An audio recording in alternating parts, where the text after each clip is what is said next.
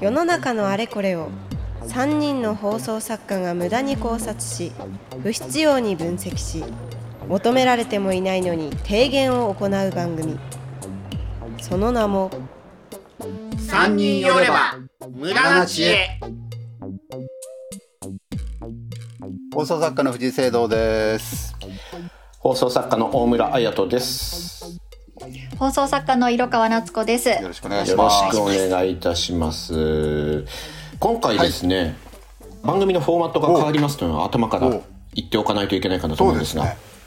はい、今回から提言に向かうタイミングがちょっと早くなりまして、はいだいたい15分から20分の間でドロンと提言言いますので、はい割と一気に駆け抜けますよ。でで、その後の10分間を、えーオーディオブックの方でお楽しみいただける、えー本音トークみたいな、えー形になるということですね。なので、今まで提言が聞けてなかった、あー皆さん、ポッドキャストでおお楽しみの皆さんも提言聞けるということで、提言が聞きたいという声に押されてってことですね、これ。こういう形になりましたので。あいつらはい何をぜひ提言って言ってるんだっていうことですよね。そうですね。毎回毎聞いていた回着地を知らないままはい。で、番組をもっとなんか聞いていきたいなというふうに支えていきたいなと思った方は、オーディオブックに入っていただいてとそいうの後のね、ことになります。えーこぼれ話というかはね、えー提言を否定しているかもしれないってことですよね。そうです。ひっくり返してる可能性もあるので、ね。そちらもちょっと楽しんでいただきたいなと思うんですけれども、はい。えー基本線変わりません、はい。そのテーマに沿って話していくというのは変わらないんですけれども、はい、このテーマっていうものも私たちが、なんだろうな、やりたい、これやりたいっていうものを取り上げることもあれば、えーリスナーの方から送られてきたテーマ、ではこれでやってみようかっていうのもあったりするんですね。で、ごくたまに番組のスタッフの方が提案して、あー。えーくれた、こんなのどうです、やってみません？というのに乗っかることもありますよね。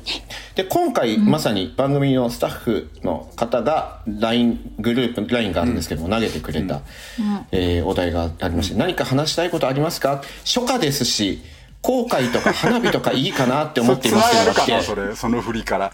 ちょっとね、そう、面白い問いかけだなと思って、初夏ですし、まあ花火はわかるんですよ。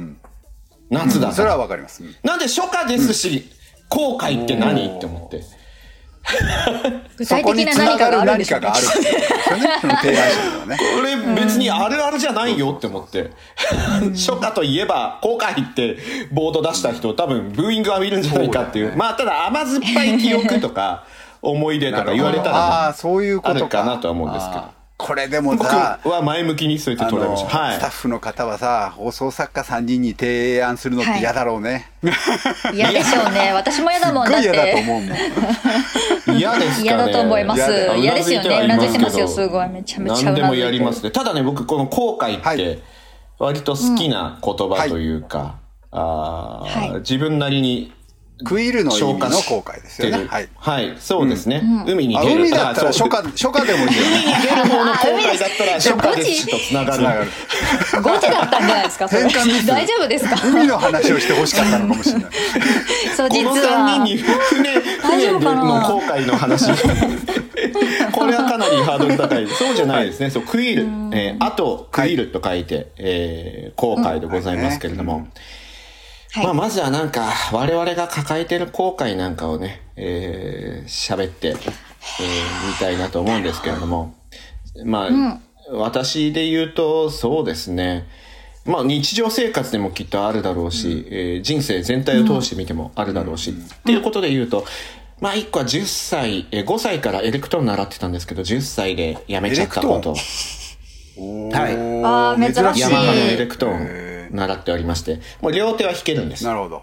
で、エレクトーンってね、最終的に足なんです。ね足で、わかりますよ。ベースを弾く。と、あとボリュームかなもう一個はなんか、そんなやつですよね。そうですね、ボリュームの大きくしたそうり、ですねはい。ちっちゃくしたりっていうのはやるんですけども、それが加わってからちょっと、なんだかなって思ってやめてしまったこと。あのをー続けていたら、ま前も話したかもしれなはいけど、あの、チェイヒロシという、あ、本にも書いてありますけども、あの、はい AV のモザイクをかける放送作家が、あの、あのはい。以前その仕事やってた人は、AV のモザイクをかける機械は両手と両足を使うって言ってましたから、エレクトーン経験者は上達しほぼやすい。エレクトーンですよ、それは。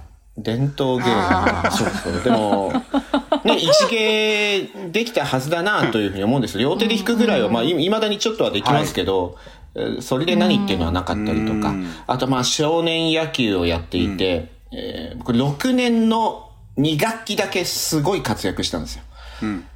夏休み、6年の夏休みに毎日練習して、バントをする2番バッターだったんですけど、それまで。急にチームで一番ホームラン打つ選手になったんですね。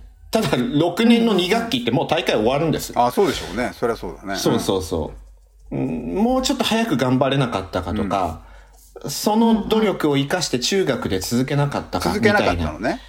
続けなかったんです。坊主にするのが嫌だ。ああ、そういうことね。ああ、みんないますね。そうそう世代ですよね。ただ続けていたら、何せ松坂世代なんで、そうですよね。なんか別にプロ野球選手になれなかっ夢たとしても。を持った、まま生きられてよかったね。なんかね、ねどっちどっちなんがですかね。続けてたらなっていう、これまあ後悔になるなと。まああとまあ身近なあというか、ここ最近で言ったら仕事において、ここでこういうこと言っとけばもうちょっとうまく番組回ったかもなっていう後悔は、毎日のようにあるわけですよ。こうしといた方が良かったんじゃないか。と。まあただこれ後悔と呼ぶのか反省なのかはわからないですけど、そういう細々したものはあったりするっていうのが私の後悔なんですが、色川さんどうですか？後悔。私です。なんで今悩んだんですか？人生長いから聖堂さんはちょっと 労働時間が必要かなと思って。深み 思い出す確かに。時間振り返る時間がね。厚みがねきっとありますからね、私はあいやもうあのすごくシンプルなのが一個で、それはもう大学行けばよかったわずっとああそっかそっか。もうこれはもうあの恥ずかしい話でもあるので、まあ3人でここで話してても、あ私だけやっぱりそそこの知識全然ないなっていうことしょっちゅうです。まあそれが大学行ってたからっていうわけじゃないと思いますけど、うんと思いますが、行ってたらそうは思わなかったのかなって思ったりとか、あとやっぱ仕事の幅が広がっただろうなっていうのは思います。もう私、美容学校に行くっていうのを、その、中学校の時に決めてたんで、全くその、頭になかったんですよ。行こうかな、どうしようかな、もうなかったので、そのタイミングで大学行くっていう選択肢をもう削ってたっていうのはもう最大の後悔で、まあこれが面白くない答えだとしたいら、やでもね、あの周りの作家さんで割とまあ女性が多いんですけれども、そういう方がいらして、でやっぱり社会人になってうん。入ったりするのね、この仕事をしてからね。うん、いやそうですよね。なんかでそんな感じがするんですよ。特別にそれでどうなったわけでもないんでしょうけれども、うん。ないご自分の中のこうわだかまりがそれで解決するということはそうなんですよ。全然これからでもありじゃないですかね。それはすごい思います。うん。あともう一つは、えっ、と、子供の頃、すごい動機不純で、劇団ひまわりを受けたことがあったんですけど、ね。役者上がり、はい。役者下本当がりのに子供の時ですよ。放送。作いやいやいや、みあ、ミュージカル役役者下がり者下がりどころじゃないですよ。下がり一回経由して、一回経由してやめただけなんですよ。全然下がってもどこにも捕まってもないんですけど。我々のこれ小学校、それこそあれいくつぐらいですとかね、わかんないし、小学校2、3年生ぐらいだったと思うんですけど、セーラームーンに出てくるちびうさちゃんっていうキャラクターがいて、セーラームーンオーディションがあったんですよ。うんうんうん舞台の。で、ちびうさちゃんになりたくって、えー受けたところ最終選考で落ちましあーはいはいはて、で、よし、これは劇団ひまわりに行けば、その時って、あれですか、新聞の、あの、テレビ欄とかの横に、左下あたりにねあのね、うん。左下あたりに子役募集のやつあったじゃないです劇団ひまわりかか。セントラル子供劇なんかどっちかありましたね、そう、それそれ。テアトルうんアカデミーあーねそうそうそうそう。そ うね、ありましたよね。それで、オーディション受けに行って、えっ、と、まあまあ、劇団さんなんで、厳しいオーディションとかじゃなくて、まあもちろんセット取りたいから、あの、そこまでハードルの、あの、高いものじゃなかったんで、ありがたいことに入社のご、のごうん。合格いただいたんですけど、いやいまいち母親を説得できなくて、まあそういう理由だったっていうところもありますし、継続費を払ってもらえなくて、その体験で何ヶ月か行って辞めちゃった体験入の学、入園みたいな、入学みたいな。ああ、みたいなのさせてもらって、全部お姉ちゃんが、姉がフえーォローしてくれたんですけど、そうなんです。親はもともと、あの、反対とかじゃなくて、絶対やめるって思ってたんはいあなるほど。で、そもそも入れる気がなかったんですよ。うん。そうなん、全然厳しいわけじゃなくて。で、それをなんかこう見かねた姉が6歳違うんで、その時に、あのー、代官山ですよね、あそこの。うん。代官山まで初めて連れてってもらって、うん。電車で。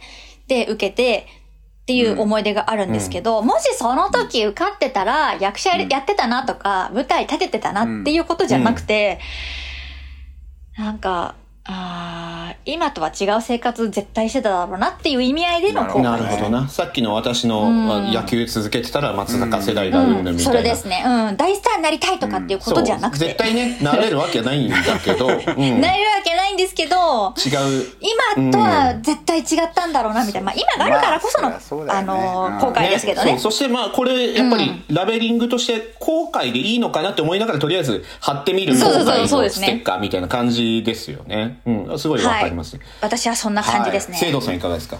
うーんなんだろうね。えっとね、この仕事的に言うとね、あの、はい。えっと、僕は笑っていいとも断ったっていう経験があるんですよ。おお、すごい。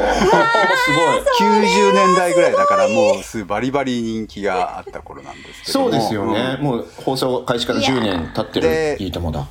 それは自分には向いてないな、この仕事は。と思う。まあ、放送作家としても10年以上多分やってたんでしょうって、はい CX の人から声かけられて、やってくんないって言われて、うんえーって嫌だって、ああいうなんかの自分には向いてないと思うんですよ、つって。あと昼行くの嫌だしって、来なくていいですから、みたいなことを話をしてて。ええうん。うんで、断ったのね。で、仕事的には、まあまあやればできたんでしょうけど、でも自分に不向きであるのは不向きだろうなと思ってたの。ああいうのが。うん。うん。ううんん。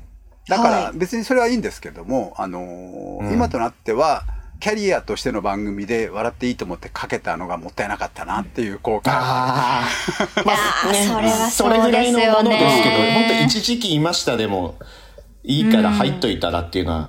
わかりますね。で、その時はまあ、ね私も若かったし、えーうんまあ本も出してたし、えーあ、うん。ナックで喋り始めた頃だったかな。なんか、はい。いろんなことやり始めて、うん。なんか、いいとも的な、ああいう、ああいう作家は多分僕のし中で無理してやることないなと思ってたような記憶があるんですけども、うん。それはちょっと後悔ですね。う。ん今となってやっとけばよかったなと。うん40ぐらいの聖堂さんですもんね。そう、うん40なってたかなってないかなんかそのぐらい30代の後半かもしれないぐらい。あ、30ぐらい。うんだから今はあの断ったっていうことを何度も言って元を取ろうとしてますけども 同じぐらいの、同じぐらいの使えることある種そうですね、トークのトピックとしては大きいといううん、か、大きいですね。やってたより、今となっては面白い気がしますけそう、おどね。話の方がレアだから。うんうん。絶対みんな言うと思い断ますもん、ったんですよだってね、いいですよね。んそうそうそう。まあ、なんかそういう人生においてっていうのはないですか？人生においてはないね。この仕事、まあね、あの、この仕事を選んだことそのものは まあ後悔かもしれませんけれども、おまあそれはしょうがないね。もう 取り返しつかないしね。うんじゃあ他に何があったかっていうとよくわかんないし、それはね。うんそうなんですよね。うんそして今いいですね、しょうがないっていう言葉が出てきましたけれども、はい。やっぱりある程度年を取ると、後悔だったもの、若い時は、ああしとけばこうしとけばって思ってたものに対して、しょうがないって思える感覚が、どんどん醸成されていって、考えてもしょうもないっていうのと、しょうがないっていうのと、両方あると思うんですけど、なんか、そういった後悔って、無に帰していくものなんじゃないかなっていうのを私最近思う無にキスところなんです。どうどういうことです？かはい。土に帰っていくみたいな。後悔が？後悔っていう後ものが悔。という言葉が成仏していくみたいな、そういう感じ？何かに対して、あの、これは後悔だって思ってるものが、だんだんもう形をなくしていく、うん、ような気がしていて。ピークの時に比べて、消化していくそうそうって感じですか？そうそうですね。本当に。まあ、なんか前向きなというよりも、いなくなるいなくなる無無になっていく。本当そうですよね。あったはずなのになぐらいのものになってくるんじゃないかなと直後が一番大と。きいのかね。どうなんだろうね。直後でしょうねしていくものなのかな。直後だと、フェードアウト、うん、カットイン、フェードアウトじゃないですか。これ、ラあの、ラジオの、うん ラジオところの音楽がバーンっていきなりで入ってくる。も僕、いいとも断ったのは直後は後悔なかったよ。あ、本当ですか？あ、あそっかそそっか。の、後にこいう大きくなって、フェードインして、アップして、して FO するっていう、BGM のような。珍しいタイプなのかな？徐々に、あ、そっか。そのものがそうですね。仕事においてだと、勃興した直後だったりして、あの波に乗らなかったなっていう後悔はもちろんそういう順番かもしれないですね。うん。ただやっぱりそれも緩やかに、まあまあだんだん減退はしていくものですよねそれはね。うん。後悔の層って、やっぱりそのし、ね、スポーツとか勝負事だと直後に、ああしとけばよかった、こうしとけばよかったとか、っていうことになるので、直後が一番大きいとは思うんですよね。まあそれはそうですよそうですね。ね普通はね。ね。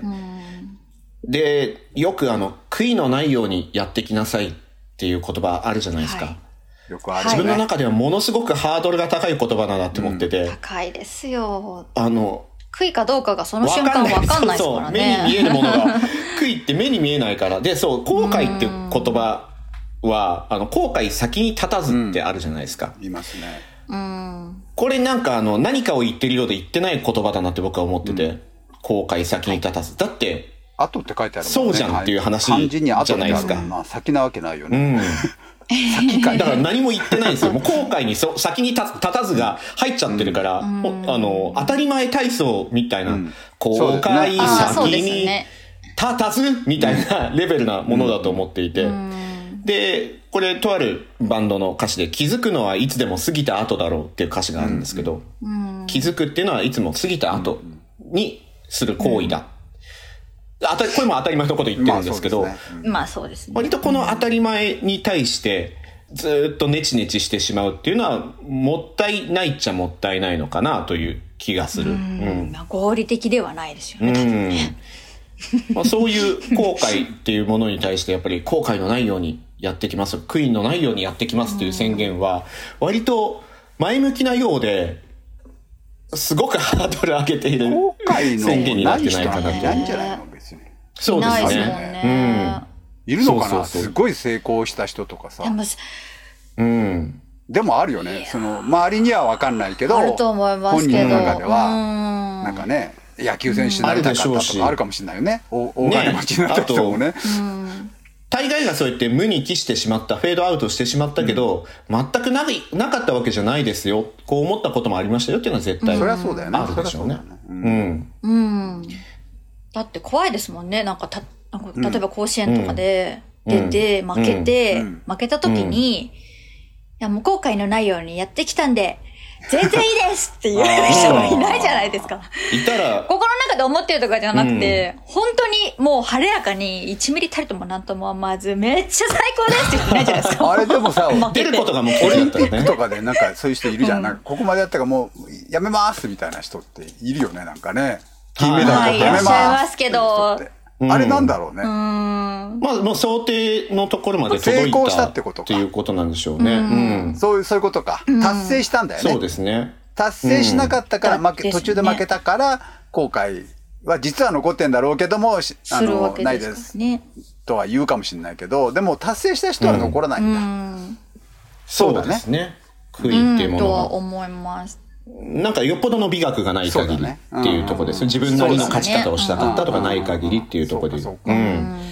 そうですね。ちょっと今日は後悔について、はいえーお話ししてきたんですけれども、ではここで提言でございます。後悔とはいつか無に帰すものである。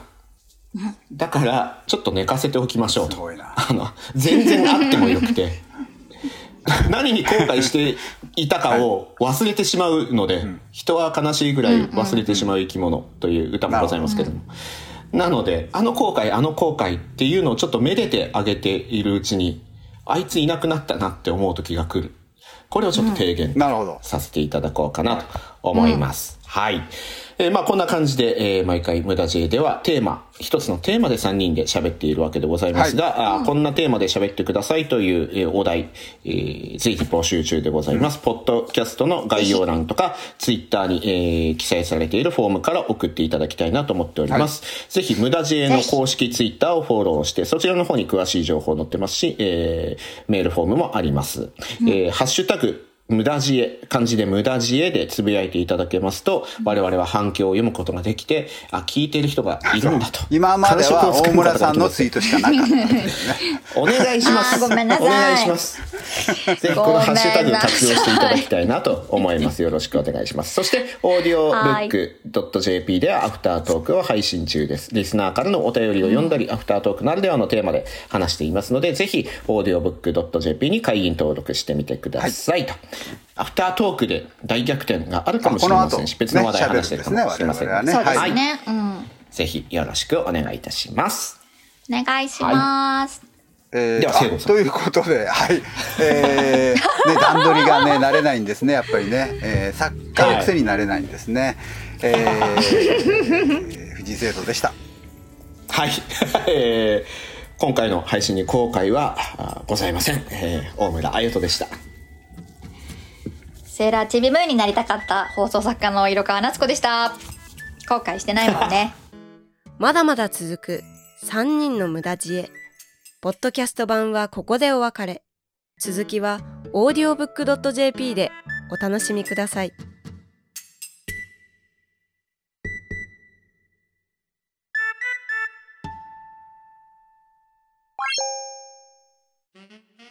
さあ寄ってらっしゃい聞いてらっしゃい。オーディオブックドット .jp では様々なオーディオブックがお聞きいただけます。あの話題のビジネス書これを聞けば明日から大金持ち。あの人気小説これを聞けば父ちゃん母ちゃん坊ちゃんも物語の主人公。さあさあ聞いてらっしゃい試してらっしゃい。オーディオブック聞くならオーディオブックドット .jp だよ。